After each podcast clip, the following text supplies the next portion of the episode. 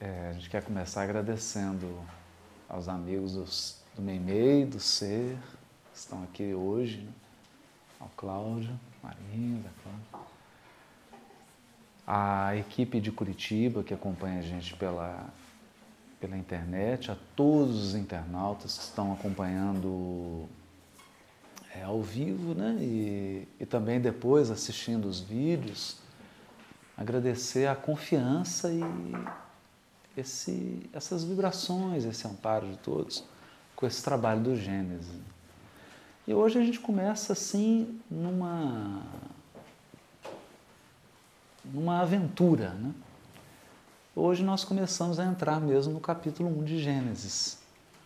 Já os primeiros versículos, as primeiras ideias, a tão esperada interpretação dos versículos de Gênesis. Vai ser um longo percurso, porque são muitas nuances, muitos detalhes. E a gente conta com a participação de todos, os que estão aqui presentes e todos estão acompanhando pela internet. Principalmente os que estão presentes aqui para fazerem observações e perguntas. Né? E para iniciar, a gente gostaria de trazer um, um texto que está nesse livro aqui. Está dando para ver? Chamar A Ética do Sinai. Esse livro foi editado pela Sefer, uma editora judaica brasileira, e ele é o comentário do Irving, Irving Buni. O Irving Buni foi um rabino em Nova York que viajava o mundo inteiro fazendo palestras sobre um tratado do Talmud chamado Avot. Esse tratado do Talmud, ele examina as questões éticas, comportamento ético, moral, resume. Uma, é como se fosse um código de ética dos judeus. É, esse é o tratado. E o Irving se tornou famoso, mundialmente conhecido, por conta das interpretações dele muito interessantes, muito práticas e feitas para o homem do século XX, para a vida do século XX. E tem uma parte muito interessante aqui nesse livro que eu separei, que é a parte que ele fala sobre as nuances da interpretação bíblica dos judeus, do povo hebreu. E por que, que nós estamos trazendo isso aqui? Porque é bom repetir. Os livros do Velho Testamento, especialmente o livro de Gênesis, que nós vamos penetrar agora, foram escritos por hebreus. Não foram escritos por gregos, nem por romanos, nem por mesopotâmios, nem por chineses, nem por japoneses. Nós sabemos que todos os povos possuem a sua literatura, sobretudo a sua literatura religiosa, e todos eles contam com missionários que vieram impulsionar o pensamento religioso daquele povo, daquele agrupamento de espíritos que está reunido em função de afinidades étnicas. Porque nós sabemos que as nações funcionam como escolas para o espírito. Quando o espírito aprende todas as lições que aquele grupo nacional tem a lhe oferecer, ele muitas vezes se transfere para outros agrupamentos para recolher outras experiências espirituais. Porque cada povo tem suas ênfases, tem suas virtudes, tem também suas dificuldades, seus pontos fracos. E assim o espírito vai estagiando em várias civilizações. Mas o certo é que a literatura do Velho Testamento é um patrimônio cultural, é um patrimônio espiritual do povo hebreu. E durante 1500 anos, até a chegada de Jesus, e mesmo depois, eles continuam sendo os guardadores, os cuidadores desse patrimônio que nós aprendemos na doutrina espírita, constitui o patrimônio espiritual da primeira revelação. É, então, é importante a gente ter um senso de propriedade. Eu não vou aprender sobre I Ching, sobre literatura religiosa da China, com brasileiro. Não vai ser na, no seio da sociedade brasileira, que eu vou encontrar os mestres da tradição do Xing. Naturalmente, que eu preciso deslocar-me ou conviver com pessoas que são oriundas da China, que aprenderam dos seus pais, dos seus avós, dos seus bisavós, dessa tradição espiritual e a ensinam. É assim com yoga, é assim com karatê, com kung fu, é assim com todas as áreas. É? é assim com a Áustria, com a Alemanha, com os Estados Unidos. Cada qual tem as suas especialidades e não raro as criaturas se deslocam, viajam para terem contatos com os detentores daquela tradição cultural, religiosa, espiritual, para beber na fonte. Então aqui nós estamos trazendo para beber na fonte. O que, é que nós estamos querendo beber na fonte? Olha o que, que ele diz aqui. Muito bem. É... Não bastaria uma boa leitura do texto, seja em hebraico, seja numa boa tradução? Ele está falando sobre compreensão do texto. Essa leitura não seria suficiente para a compreensão e a inspiração? A resposta é sim, mas apenas em parte. Na visão profética de Jeremias, o Todo-Poderoso compara a sua palavra com um martelo que despedaça a rocha. Isso está em Jeremias capítulo 23, versículo 29. A palavra de Deus é comparada a um martelo que despedaça uma rocha. E o Talmud comenta: tal qual a rocha que se parte em muitos fragmentos, sob o golpe do martelo, Assim, cada palavra do Santíssimo, bendito seja Ele, foi dividida em 70 expressões. Isso está no Tratado Shabat, página 83b, que é o verso da página. Olha que interessante. Como se cada texto tivesse 70 expressões, 70 interpretações. Claro que isso é um número simbólico. Né? Ninguém vai contar uma, duas, três, numerar 69, 70. 70 é um número místico do judaísmo que quer dizer inúmeras, múltiplas. Não é as 70 faces da Torá. 70, exatamente. E é exatamente isso, as 70 faces da Torá. Então é isso aqui, 70 fragmentos. Assim como a rocha se despedaça sob o golpe do martelo, diz novamente o Talmud, um versículo das Escrituras Sagradas pode admitir muitos significados. Né? Isso está no Tratado Sanhedrin, página 34, frente, letra A. Portanto, o Midrash diz simplesmente, simplesmente a Torá tem 70 faces. É. Isso está no Midrash Rabá de Números, capítulo 13, versículo 15. E isso está também no Zohar, que é o livro da Kabbalah. Ele diz assim: Quando uma palavra foi impressa na rocha, quando o Todo-Poderoso grava um dos dez mandamentos nas tábuas de pedra, 70 diferentes aspectos foram revelados na mesma. Olha que interessante.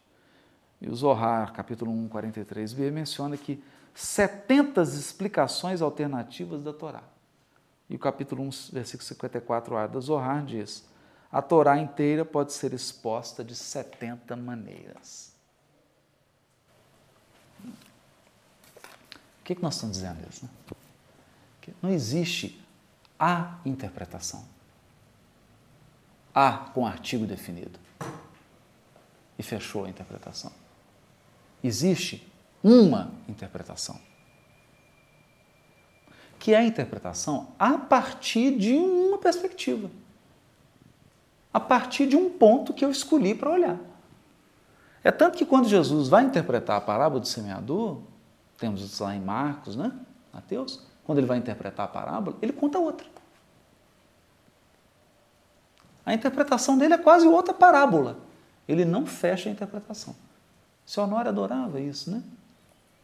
Dizendo que a interpretação que fecha demais, que quer ter certezas demais, que quer esgotar o texto, é uma interpretação fundamentalista. Que a interpretação tem sempre que abrir.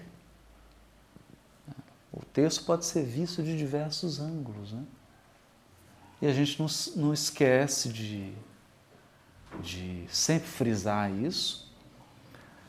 No livro Obreiros da Vida Eterna, quando o Asclepios materializa no mundo espiritual, com um rolo na mão, e as pessoas vão fazendo consultas, e ele vai abrindo versículos do Novo Testamento e vai respondendo a um problema específico da pessoa com um versículo.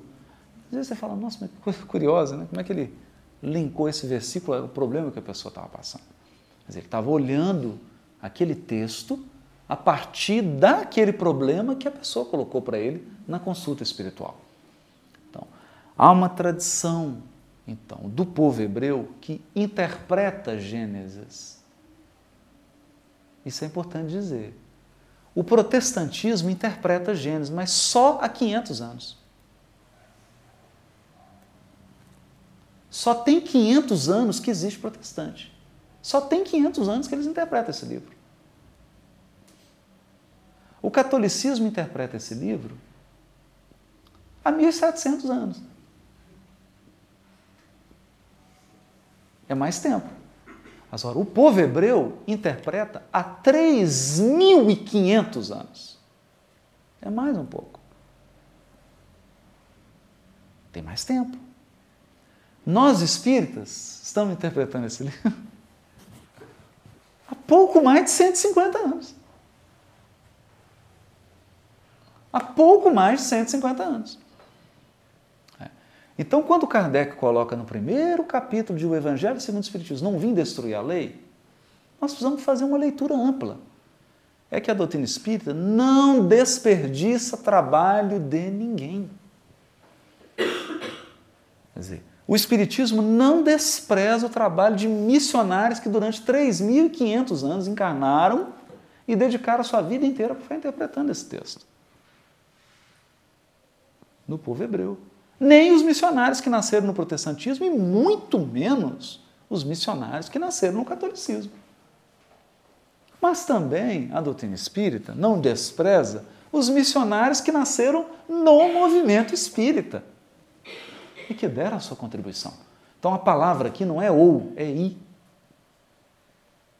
Não é essa interpretação ou aquela, é essa e aquela, e aquela, e aquela outra, e nós estamos fazendo um trabalho de soma. De soma. Estamos deixando isso muito claro, porque o trabalho que nós estamos fazendo aqui é uma interpretação. Nós estamos reunindo. E, e, e no Brasil, no mundo, quem está nos assistindo, se fizesse esse trabalho, alcançaria outros resultados também maravilhosos. E, e, e deve ser feito. A nossa esperança é que estudos do Novo Testamento, do Velho Testamento, se alacem por todo o Brasil, estudos à luz da doutrina espírita, e que as pessoas cada mais adquiram competência, desenvolvam habilidades e, e, e tragam visões novas. Né? O que eu mais desejo é sentar e ouvir alguém dando um enfoque diferente, trazendo algo assim, falar, puxa vida, que legal, eu não tinha percebido isso. Isso é maravilhoso. E esse é o espírito. O nosso espírito é esse, não é? Então nós estamos juntos aqui para que cada um traz ali um pedacinho da rocha. Que a rocha foi despedaçada em vários fragmentos. Ô, oh, Cláudio. É, nos parece também que é importante a gente lembrar que todo o conhecimento que nós temos hoje mesmo trazido pela doutrina espírita, ele respeita uma linha também que é de, acho que a palavra correta seria de tradição. Uma, não excluímos, não dá para você ter um conhecimento hoje que exclua todo um passado, é uma construção paulatina que mesmo o saber de hoje ele se baseia numa tradição e vai se ampliando esse conhecimento. Né? Essa palavra que você trouxe não dá para ser ou de exclusão, né? mas sim um I de somatório. Exato. Eu acho que é muito adequado. Fantástico. É, e também ah, acredito que nós espíritas deveremos enxergar isso, não desrespeitando também né, as contribuições passadas, Passadas. é, como se nós estivéssemos gerando algo extremamente assim novo, né, no sentido de Exato. respeitar o que já foi construído, Que já foi né, construído. Da tradição, né? da tradição. Repete o do... Então, parece que o Cláudio Marins leu o, o parágrafo segui- seguinte que eu vou ler agora, né? Que ele está falando da tradição e é exatamente, ele está falando que nós não devemos desrespeitar a tradição que, do que já foi feito, porque nenhum conhecimento se dá sem uma tradição. É dentro de uma tradição que o conhecimento se transmite. Mesmo quando esse conhecimento é prioritariamente escrito. Por trás da escrita tem todo um processo de tradição. Até hoje, né? não é, não é Cláudio? Você vai produzir um livro, você está escrevendo a partir de uma tradição. De uma escola, de uma corrente, de uma linha. Então não podemos desprezar. E é o que ele vai dizer aqui. A linguagem da Torá, tanto sobre a forma escrita quanto sobre a forma oral, porque os hebreus distinguem de Torá escrita e Torá oral. Torá oral é a tradição milenar. Tradição milenar. É multifacetada, tem profundidades e níveis de significado insuspeitos. Se você tomar o sentido literal, tomando-o apenas superficialmente, não verá o esplendor e a glória que ele oculta. Olha que bonito. Então tem a tradição e o texto. Então nós vamos trazer aqui o texto, Gênesis, na tradução em português e no original em hebraico. Mas nós vamos trazer a tradição interpretativa hebraica, a tradição interpretativa protestante, a tradição interpretativa católica e a tradição interpretativa espírita. E juntar. E aí nós vamos ver que o texto vai ganhar uma beleza, vai ganhar contornos, que se você fizer uma leitura apenas sozinho, você não vai conseguir. Por quê? Porque nenhum encarnado é capaz de fazer sozinho o que centenas de missionários fizeram em 3.500 anos. É impossível. Ninguém cria algo totalmente do zero. Isso não existe. Isso não existe. Nós temos que avançar? Temos. A doutrina espírita dá uma ferramenta para que a gente possa avançar a interpretação do Gênesis? Dá. Dá. E o nosso propósito aqui é esse. É abrir caminhos que não foram abertos. Por quê? Porque nós vamos utilizar elementos da doutrina que não foram aplicados ao texto. Mas sem ser ingênuos de imaginar que tudo que nós estamos fazendo aqui é original, que nunca ninguém pensou nisso, porque isso não é verdade. Não é verdade. Não é? Nós temos, todos sabemos, uma tradição aqui em Belo Horizonte, uma tradição verdadeira em Belo Horizonte, não é? Dos Abreus, de interpretação do Velho Testamento. Nós temos, por exemplo, Caibar Schutel, que tem uma tradição de interpretação do Velho Testamento. São autores que escreveram sobre isso. Temos o Pastorino, escreveu alguma coisa. Então, nós temos outras tradições. E temos na obra de Chico Xavier, que está, assim, repleta de interpretações subliminares do Velho Testamento. Nós vamos ver. E a gente vai resgatar isso tudo, né? Junto com as outras. Fica É, claro. que a gente quer passar de ano, né? Então, É. se eu já fui pro segundo, eu não preciso mais do primeiro. Não preciso né? mais do primeiro, é verdade. E quem Cláudio. aqui pode dizer que vive a justiça na sua plenitude? né? Exato. Se fôssemos encarar dessa forma? Verdade. ah, hoje a gente já está buscando outra coisa. Então, o movimento hoje, até no próprio país, é por uma Nossa. justiça, né? Que nós não estamos sabendo encontrar essa justiça. Verdade. Então, realmente, a gente não precisa inventar a roda, a gente precisa unir tudo e, e beber na Exatamente. fonte mesmo. esse Exatamente. É bonito isso que você está dizendo, Cláudio, porque tem até um teólogo alemão que ele diz isso, né? Que dentro do protestantismo teve uma corrente que quis, quis menosprezar as lições da justiça que estão no Velho Testamento. Então ele, eu vou trazer isso semana que vem, esse autor. Foi até bom você ter tocado nesse ponto. Porque aí ele escreveu um livro selecionando alguns aspectos de justiça social que o Velho Testamento propõe e mostrando como que nós cristãos não conseguimos viver ainda essa justiça social. E a gente está experimentando isso no país, né? Quantas lições básicas de justiça, de ética, de respeito não estão sendo vividas e já estão preconizadas lá no Velho Testamento. Então, assim, a gente tá, precisa reciclar, né? precisa estar tá sempre voltando. Mas vamos lá. Em nossa literatura antiga de comentários e misticismo, toma-se a palavra pardes para indicar quatro abordagens da Torá, quatro formas de extrair seus tesouros de significado. Pardes é um acróstico. Quando você pega as iniciais de várias palavras e forma uma outra. Só que é curioso, porque pardes em hebraico quer dizer jardim. É um jardim. O que, que estão dizendo? Atividade interpretativa é um jardim.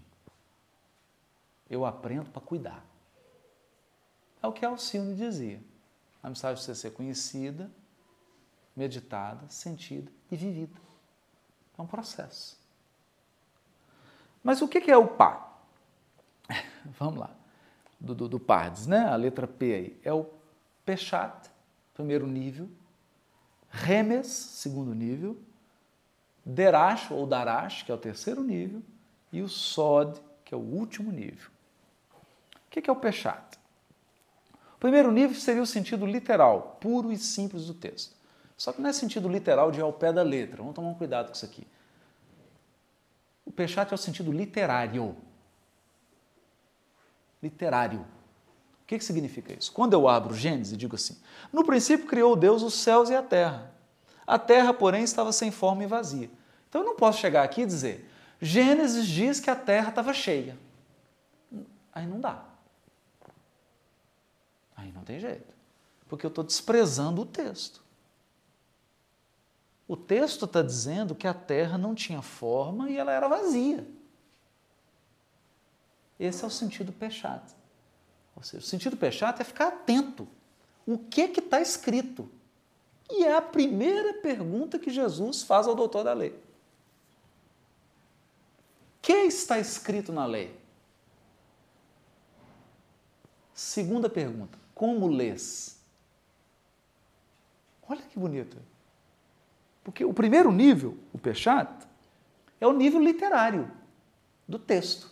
E os outros, Remes, Derash e Sod, são níveis mais sofisticados e são níveis puramente interpretativos.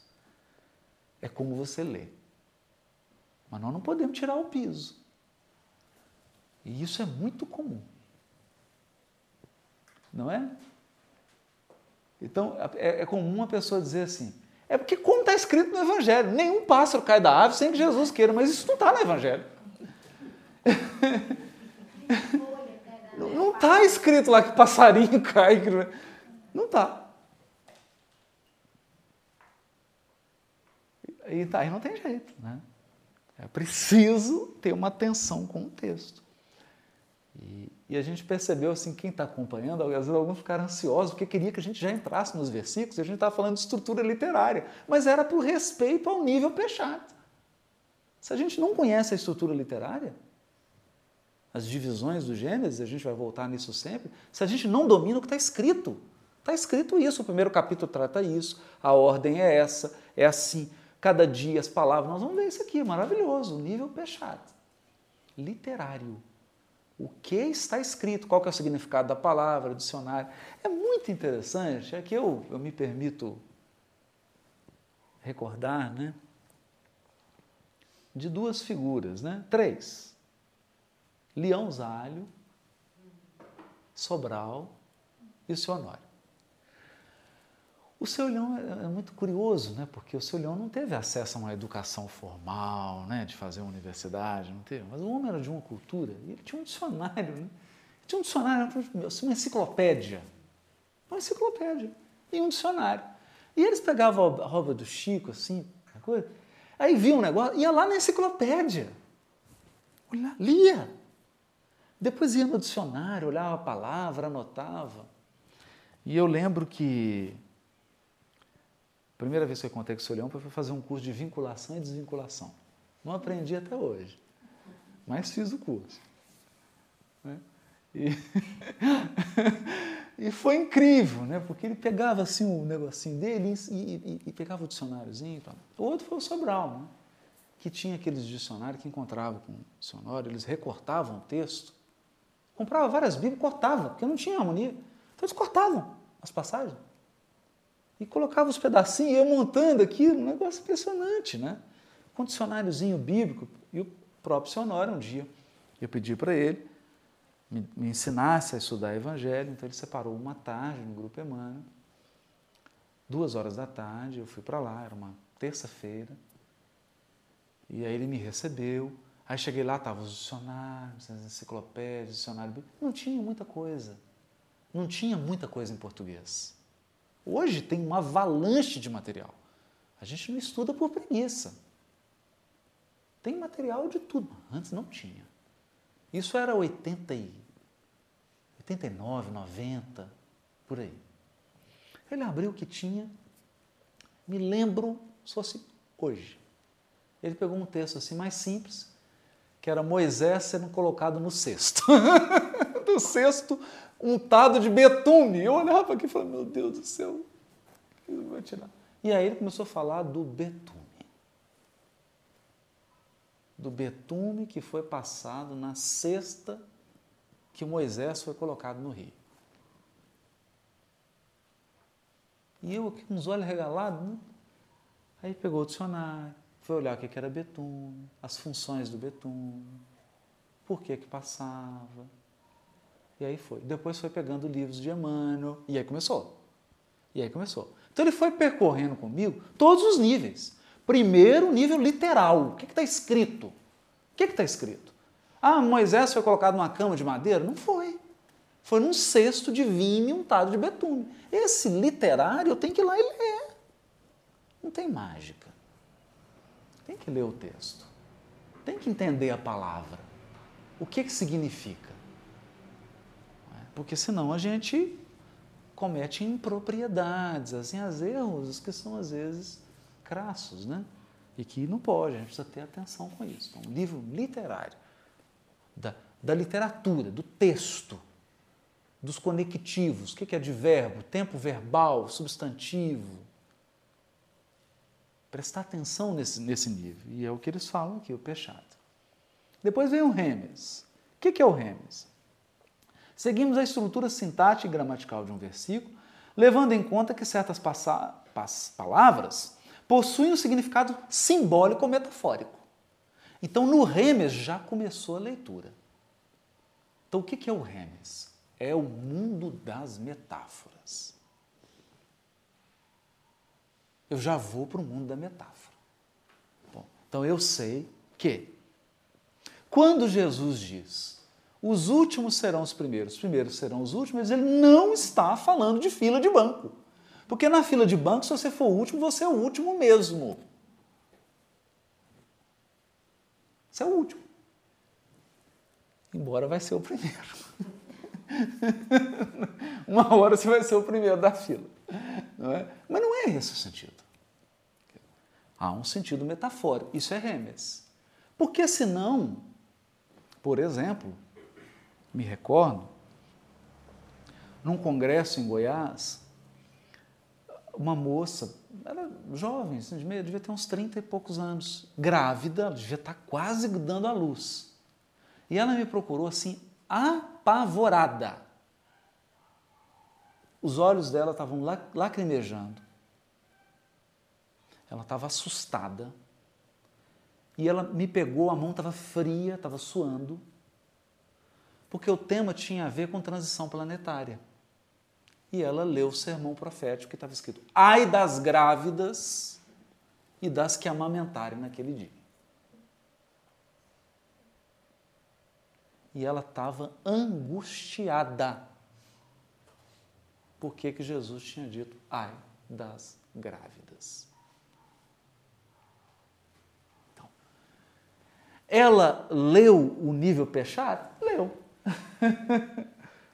ela leu direitinho. Jesus realmente fala isso. Ai das grávidas e das que amamentarem naquele dia. Está escrito isso. O nível Pechat ela cumpriu. Ela não deu conta do Remes, do nível Remes, que é o nível metafórico. Que é óbvio que Jesus não está falando de gravidez biológica. Ele não está falando de um processo de gestação biológica. E ele não está falando de uma amamentação da lactente, do seio, do leite materno. Esse é o nível remes. O nível da metáfora, da conotação. Do, a palavra tem um significado, mas ela tem outros, ela quer dizer outras coisas. E a gente está atento ao nível da metáfora. É claro que isso é de uma complexidade imensa. Só o nível Remes já daria, ó, no nível Remes aqui, daria para ir longe. Por exemplo, dia. Deus primeiro dia, segundo dia, terceiro dia e criou o sol no quarto.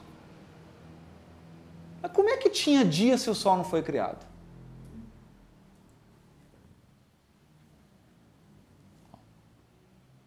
No nível literal, no nível literário, há uma contradição no texto.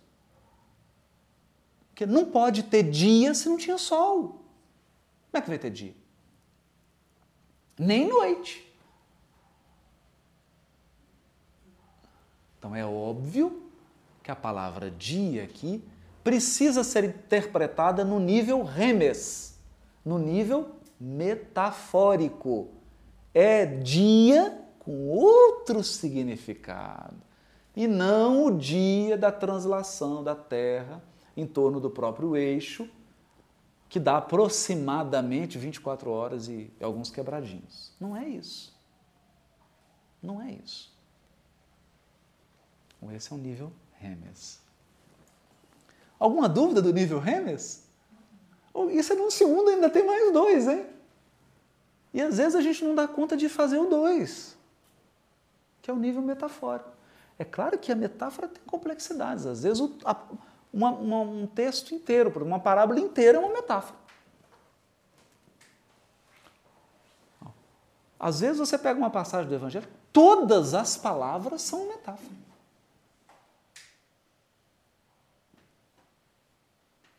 Não é? Então, os fariseus chegam para Jesus e falam assim: dá um sinal, você está falando que vai ter uma transição, dá um sinal para a gente. E ele responde assim, simples, objetivo, claro, como de costume. Nenhuma geração, ó, nenhum sinal será dado a essa geração incrédula, a não ser o sinal de Jonas. que sinal de Jonas? Que, que, que é isso? O sujeito não entendia, ficou sem entender dez vezes. Porque e Jonas foi lá dar a profecia para Nino, ficou na baleia. Que sinal de. Eu, tem sinal Jonas? Tudo que Jesus falou era uma metáfora. Ou então, quando ele diz assim: é, se o teu olho te escandalizar, arranca-o. Se a tua mão te escandalizar, corta. Porque é melhor você atar uma, uma mó de azenha, que é uma pedra gigante que a gente viu lá em Cafarnaum, né? que o jumento, um animal puxava assim em círculo para poder triturar o trigo, é preferível você amarrar uma mó de azenha no pescoço e pular no, no lago de Genezaré do que escandalizar um desses pequeninos. Agora você imagina isso. Se eu for levar isso literalmente. Não, agora eu não quero cometer nenhum erro mais na tarefa espírita. Vou amarrar uma pedra no pescoço, vou pular na Lagoa da Pampulha. Tem sentido? Não tem sentido. Então, toda essa fala de Jesus, toda ela, não pode ser interpretada no nível Pechat. Agora, eu tenho que entender Pechat. Porque o que é modo de azenha?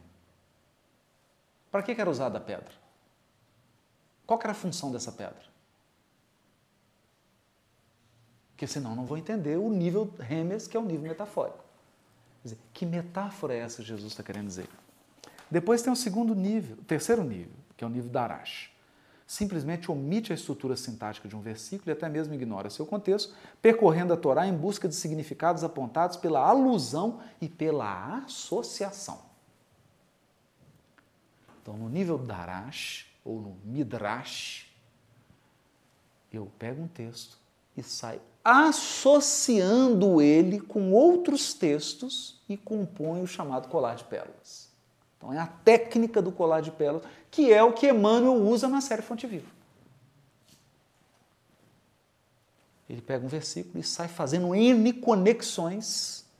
Você fala, meu Deus, onde que ele tirou isso? Esse é o nível da Aracha. Tá, além do Pechat, você tem que, para você entender, por isso que é difícil às vezes. Para entender Emmanuel, tem que passar pelo Pechat, tem que passar pelo Remes, que é o nível metafórico, e entrar no terceiro nível, que é o nível de associação. Porque às vezes você olha para o versículo, olha para o título e fala: Meu Deus, o que, que esse título tem a ver com o versículo? O que, que Emmanuel pretende? Aí quando você começa a ler, vai vendo as conexões que ele faz. Então, só para mim, por favor. É, é P-E-S-H-A-T. O Remes é com Z no final, Remes.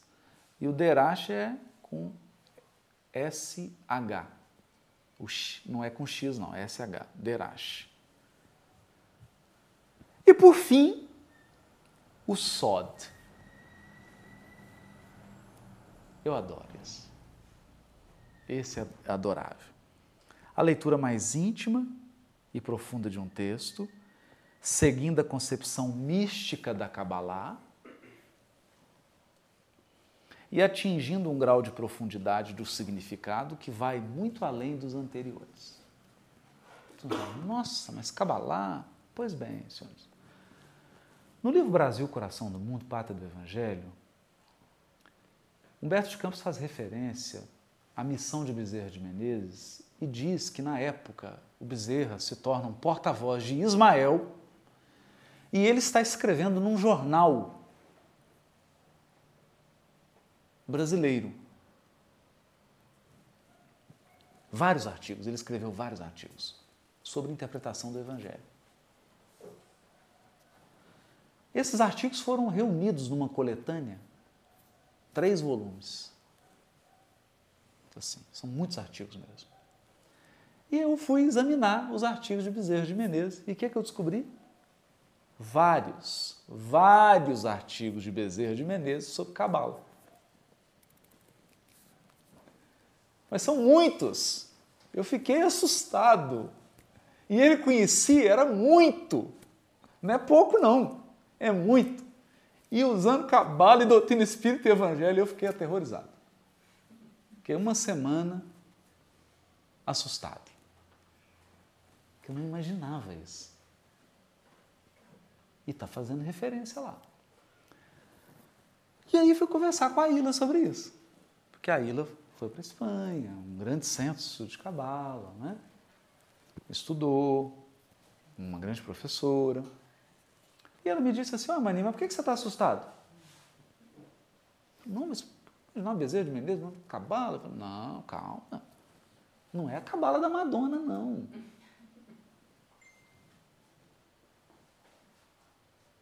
Porque a cabala da Madonna é o seguinte: você pega o número, a placa do carro para dar sorte, é o número da casa. Isso não é isso. Isso é misticismo tolo é a profunda, séria. E aí ela começou a me contar uma história. Ela falou: assim, por que você está assustando?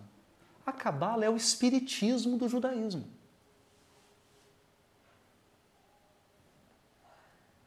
Todas as noções que estão no livro dos espíritos, que eu estou lendo, ela diz, estão na cabala. E por que ela era fechada? Porque eles tinham um conceito seguinte, interessante isso, interessante. Imagine, a humanidade estava numa fase de evolução que não podia lidar abertamente com as questões espirituais, não é isso que Emmanuel diz? A primeira revelação pega a humanidade na fase da infância. Jesus encontra a humanidade na fase da maioridade. O Espiritismo encontra a humanidade na fase da maturidade. Por isso que ele fala abertamente sobre questões espirituais.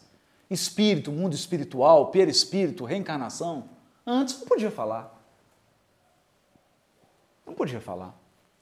Você não vai pegar uma criança de dois anos de idade para discutir agora a crise econômica, financeira e política no Brasil. A menos que essa criança seja um gênio. Então, tudo tem que estar adequado ao grau de compreensão. Então, o que, que eles faziam? O aluno ia para as escolas estudar com o mestre, primeiro ele começava só peixado. Só peixado. E ele tinha que saber o Velho Testamento de cor.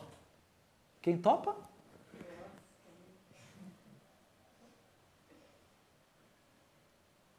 Paulo recitava todo o Velho Testamento de cor.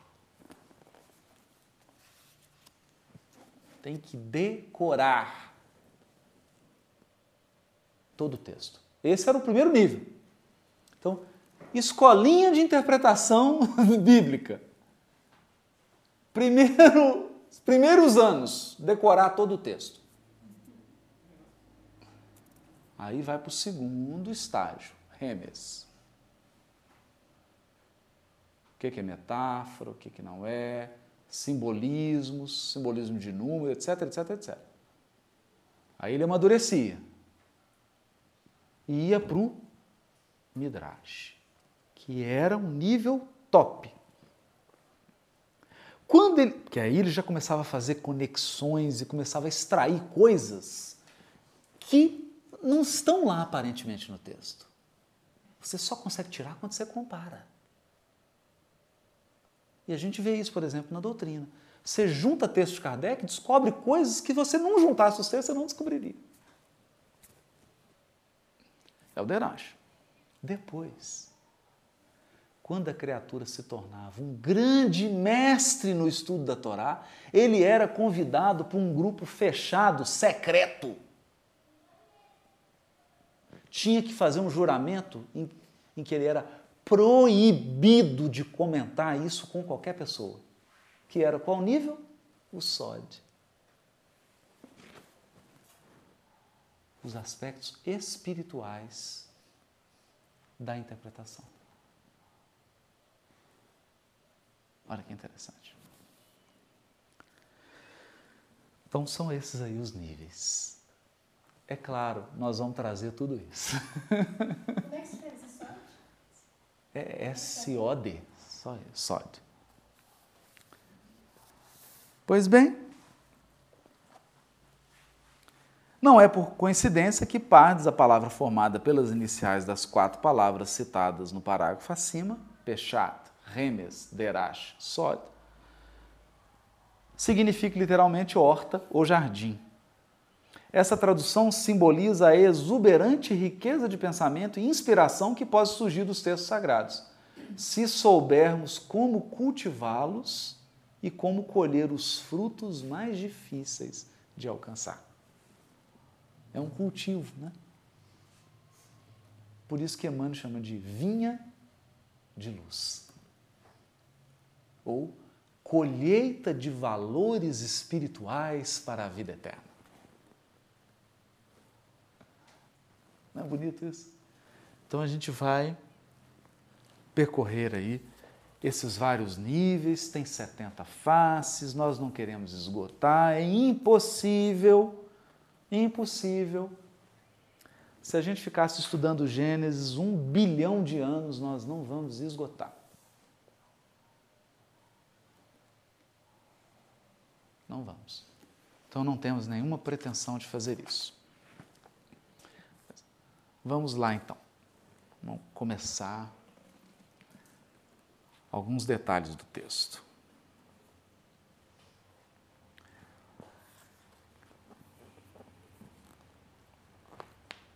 Vamos lá. Primeira questão que a gente vê no capítulo 1 é que a criação tem um processo. Tem um padrão. Qual que é o padrão? O padrão é o seguinte: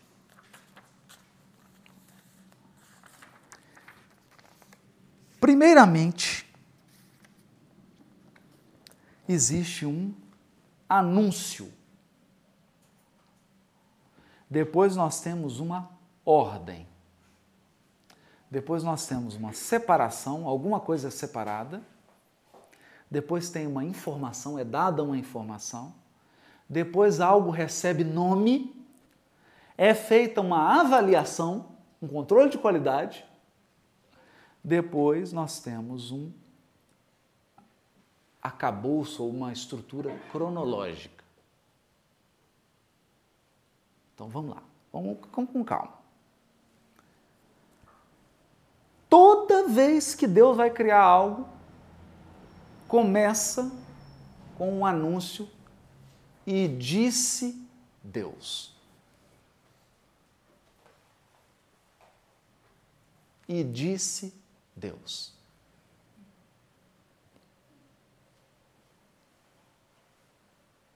Importantíssimo isso aqui. É sempre assim. Isso é tão forte que a tradição dizia: o mundo foi criado pela palavra de Deus. Por quê? Porque a criação, tudo, toda, tudo que é criado começa. E disse Deus: haja luminário, não é? E disse Deus: haja luz. E houve luz. E disse Deus: haja firmamento no meio das águas. Disse também Deus: ajunte-se as águas debaixo dos céus. E disse: produza a terra, relva, árvore, que dê semente. Disse também Deus: haja luzeiros no firmamento e os colocou. Disse também Deus: Povoe-se as águas de enxames de seres vivos e voem as aves. Tá, tá, tá. Disse também Deus: Produza a terra seres viventes. Também disse Deus: Façamos um homem a nossa imagem e semelhança. E disse Deus ainda: Eis que vos tenho dado todas as ervas que dão semente. Tá, tá, tá, tá, tá. E havendo Deus terminado no sétimo dia sua obra que fizer, descansou. É importante a gente observar isso. Tudo que é criado começa e disse Deus. Mas qual que é a importância disso? Então vamos lá começar aos pouquinhos. Disse Deus significa que basta Deus dizer que as coisas acontecem. Só que aqui tem um aspecto bonito. O mundo, ou tudo, foi criado pela palavra de Deus. Acontece que quando a gente começa a ler o Velho Testamento, os textos começam a falar da palavra de Deus como se a palavra de Deus fosse um ser e não uma emissão sonora.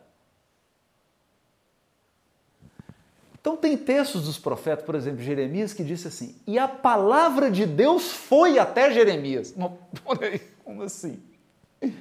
E conversou. Tem uns que dizem assim: e a palavra de Deus foi até lá para julgar e condenar. Hã? Para curar, para abençoar, para confortar a palavra. Então, a palavra de Deus é um som ou é um ser?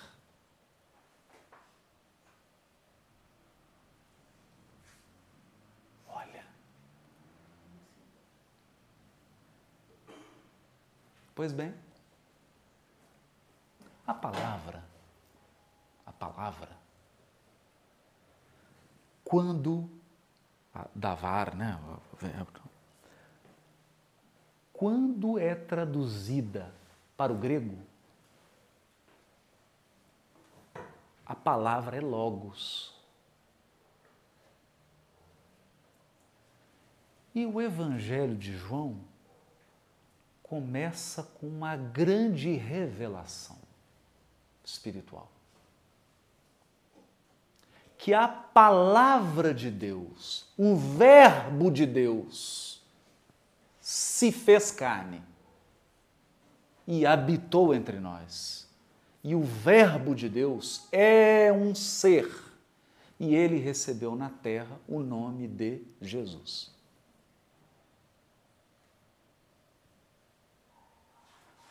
Olha só.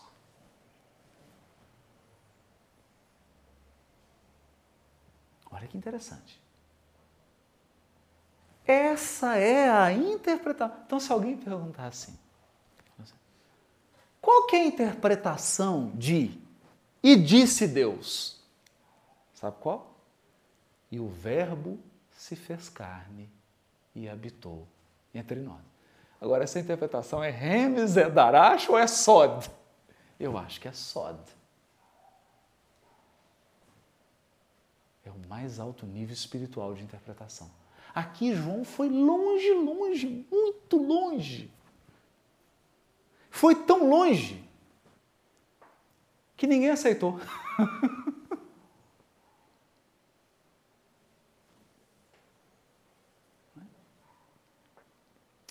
E aí, quando a gente volta para o Evolução em Dois Mundos,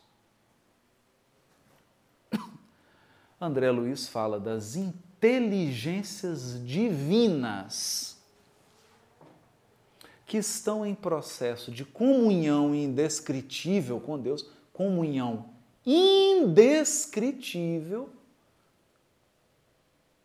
ou seja, não tem nenhum encarnado na Terra não tem nenhum espírito na esfera de André Luiz capaz de descrever como é o processo de interação, de comunhão de um Cristo com Deus. Não tem como descrever. Nós não temos cognição para entender isso. É algo muito além. Agora, a gente consegue entender, por exemplo, altos níveis de comunhão. Uma mãe acontece um acidente com o filho, ela, onde ela está, ela sente um, ela sente um, uma coisa e fala assim: ai meu Deus, meu filho está em perigo. Não é? Quando você ama profundamente uma pessoa, você, fulano não está bem, vou ligar para ele. Não está bem, aconteceu alguma coisa que já é uma comunhão extraordinária. Isso não é nem meio por cento do que é uma comunhão de um Cristo com Deus. Olha só. E o André Luiz diz mais: que Deus transforma essas inteligências divinas, não são mais inteligências humanas. Cristos não são anjos, os anjos estão no jardim da infância do Cristo. Quem diz isso é São Luís, na Revista Espírita de 1868, mês de fevereiro. Quando você se torna um espírito puro, você começa a entrar no primeiro degrau da escala do que é um Cristo. Então, imagino que você fica ainda como bilhões de anos como espírito puro para chegar no nível de um Cristo.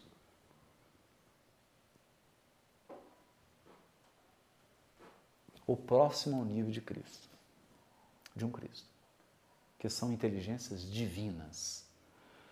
E eles são, aqui vem a palavrinha mágica, diz André Luiz, os executores da vontade divina. Eles são o Verbo. E disse Deus. Então Deus manifesta, eu quero isso, e isso acontece. Porque tem um Cristo que executa. Um ou vários. Um ou vários. Isso é só e disse. Então, vamos voltar? Vamos lá. Quem está anotando? Versículo 3. E disse Deus. Versículo 6. E disse Deus. Versículo 11. E disse. Versículo 14. Disse também Deus. Versículo 20. Disse também Deus. Versículo 24. Disse também Deus. Versículo 26. Também disse Deus.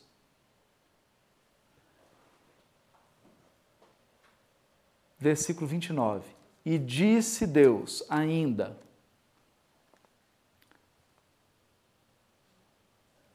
Depois eu acho que parou de dizer, né? Deixa eu ver se tem mais disso aqui. Não tem. Agora, esse e disse ainda, e disse também, isso é só no português, que em hebraico é vai Omer Elohim, e disse Deus. E disse Deus, repete, e disse Deus, e disse Deus, e disse Deus, e disse Deus. Vai Omer Elohim, vai Omer Elohim, vai Omer Elohim, vai Omer Elohim.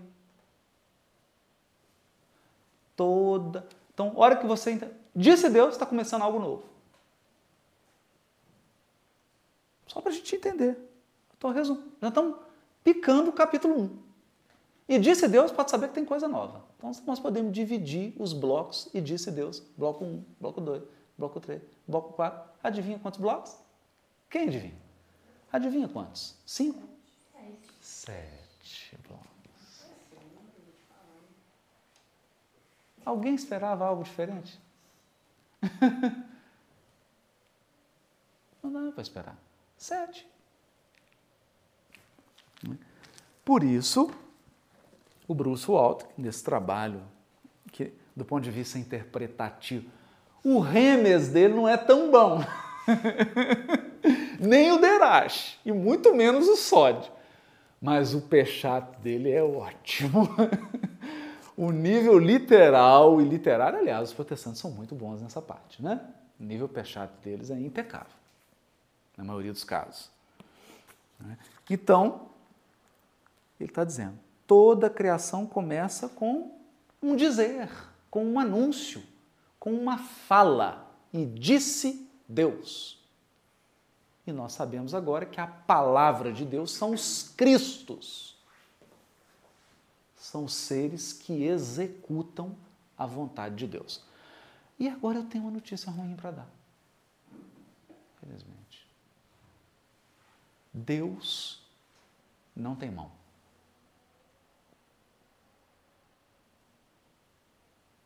Não tem boca. Não tem dente. Não tem estômago, nem pulmão. Vou resumir. Deus é incorpóreo.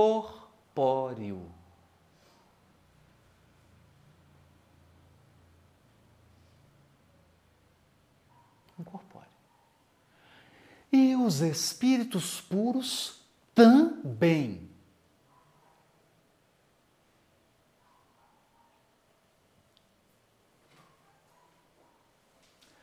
Então, Kardec escreve assim: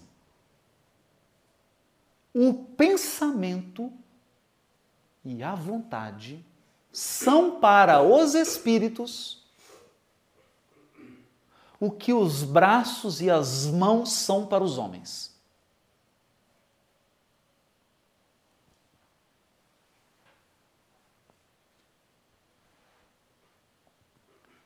Então vamos lá. Eu quero pegar esse livro. Então, eu sou um espírito puro. Livro, vem. Não sou um espírito puro, está provado. Eu sou um espírito corpóreo, um espírito imperfeito, estou em processo de aperfeiçoamento, dependo da natureza material para me aperfeiçoar. Então eu tenho mão e braço. Eu contei esse caso que foi muito engraçado. Quando eu fui fazer o pré-operatório para o joelho, né, fui no Dr. Oswaldo Eli. Aí cheguei muito divertido, né? Fez lá o exame cardiológico, cardiologista, né?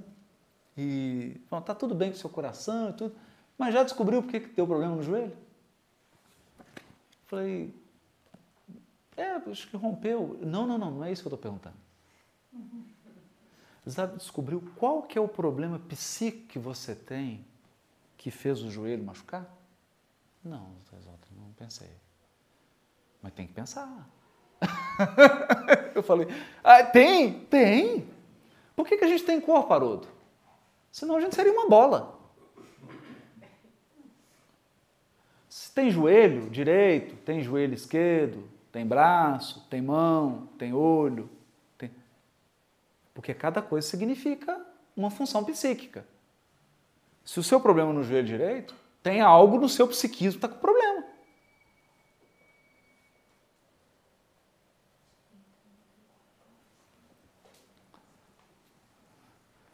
Falei, eu não sei não. não sei. Eu não sabia nem que eu tinha joelho direito. Só depois que ele deu problema que eu fui pensar nele. Falei, tem que pensar, vou te dar um livro, você lê.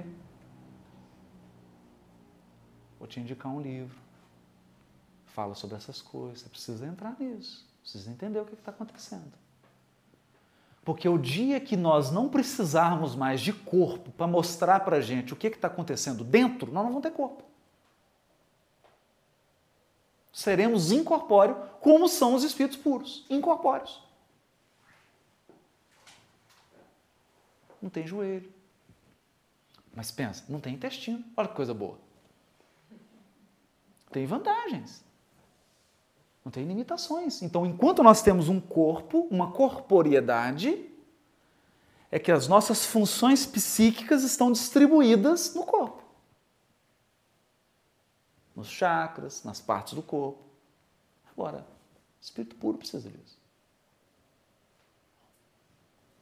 Então, para eles, o pensamento e a vontade é tudo, eles fazem tudo. Tudo. Eles operam o fluido cósmico apenas com o pensamento e a vontade. Eles têm a vontade, pensam e acabou. Simples. Para todas as outras coisas existe Mastercard. Não é? Para o pensamento e a vontade. Não é só para a gente, né? É bonito isso, né? Quer falar alguma coisinha sobre isso? E disse do anúncio. Então a gente já vê essa estrutura. Ficou claro isso?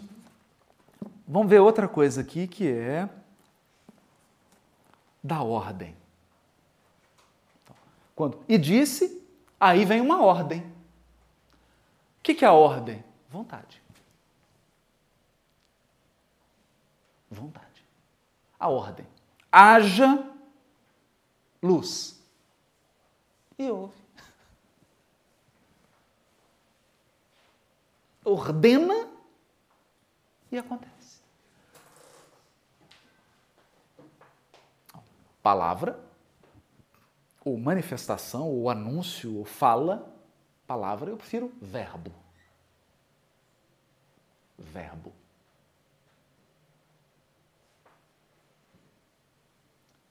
O primeiro item é o verbo. E disse, e disse. Já citamos todos os versículos. Depois vem a ordem ou lei. Lei. A ordem o mandamento.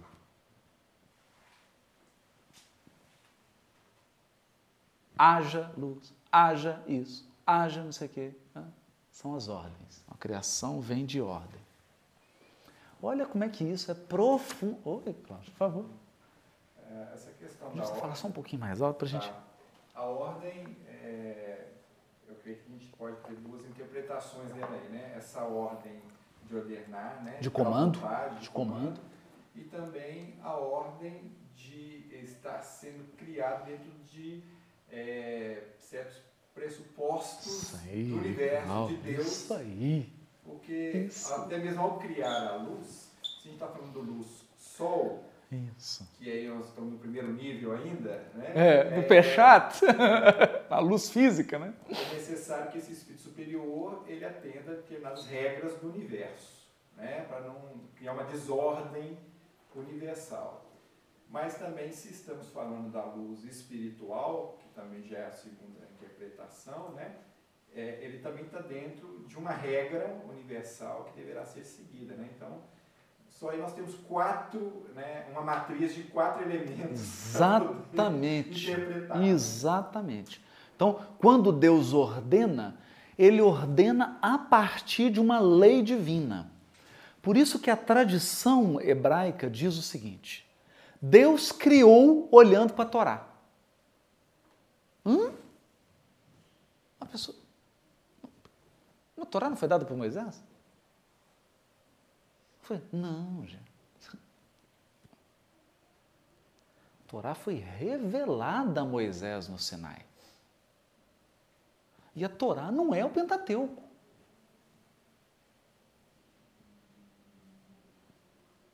A lei não é o que está escrito no Velho Testamento. É a lei divina. E a lei divina é o que estabelece os parâmetros do universo.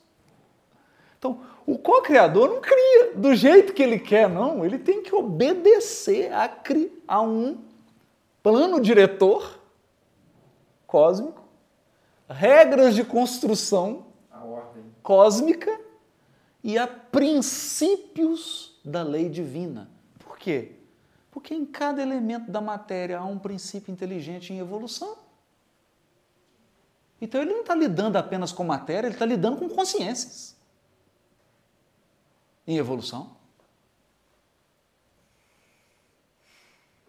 Olha, então ao criar um planeta, ele tem que respeitar quantos princípios inteligentes estão em evolução na Terra.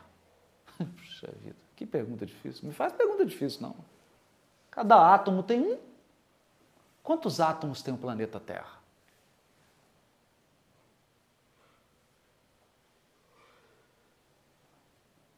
Quantas plantas? Quantos animais? Quantos seres que estão entre o hominal e o animal? Quantos homens, seres encarnados? Quantos desencarnados? Quantos anjos? É uma comunidade.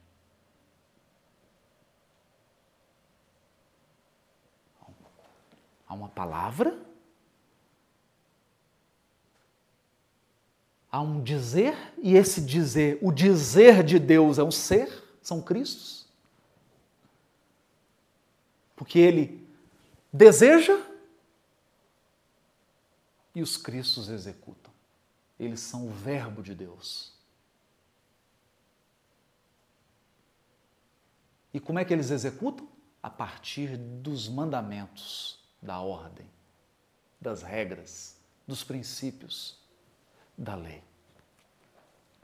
E ordenou. E deu ordem. Eu acho assim, tão bonito. Agora é Sod. Posso dar um pulinho lá no Sod? O Espírito de verdade, vou falar agora em Sod, em código. O Espírito de verdade no Evangelho segundo o Espiritismo diz assim: Espíritas, amai-vos, eis o primeiro mandamento. Instruí-vos, eis o segundo. Mandamento? Quem é o Espírito de verdade para dar ordens, mandamentos? Ele é e pode dar. Ele é e pode dar ordens. Ele é o ordenador mesmo. Mas aí é sode. Quem tiver ouvido para ouvir, que ouça.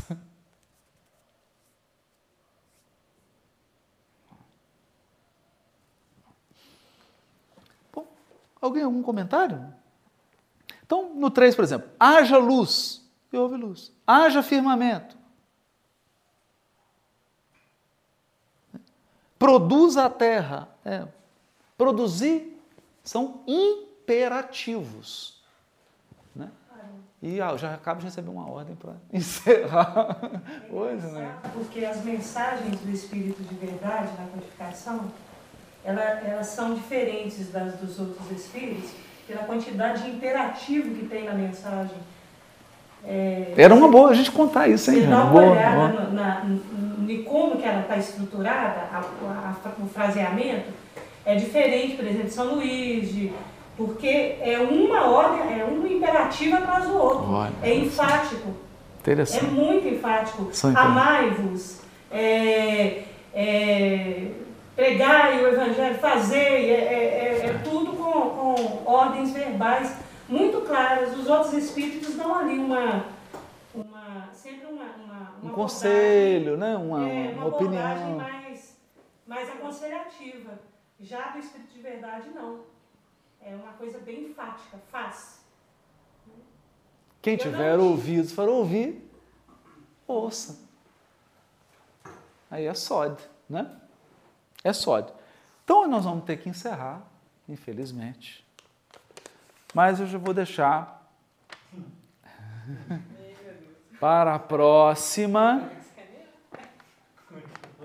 hum, algo que já foi mostrado, que é o plano da criação que começa antes dos sete dias, com a emanação, as emanações, ou a árvore da vida, ou a sefirot da Kabbalah, da Kabbalah, que é o mundo espiritual, onde tudo começa, que é anterior e primordial e causa do mundo material, está aqui no início, vem os dias até o sábado da terra. Mas isso aí é só na próxima. No próximo encontro. Só no próximo encontro. Vai ser agora. Né? Isso não é agora. Vamos.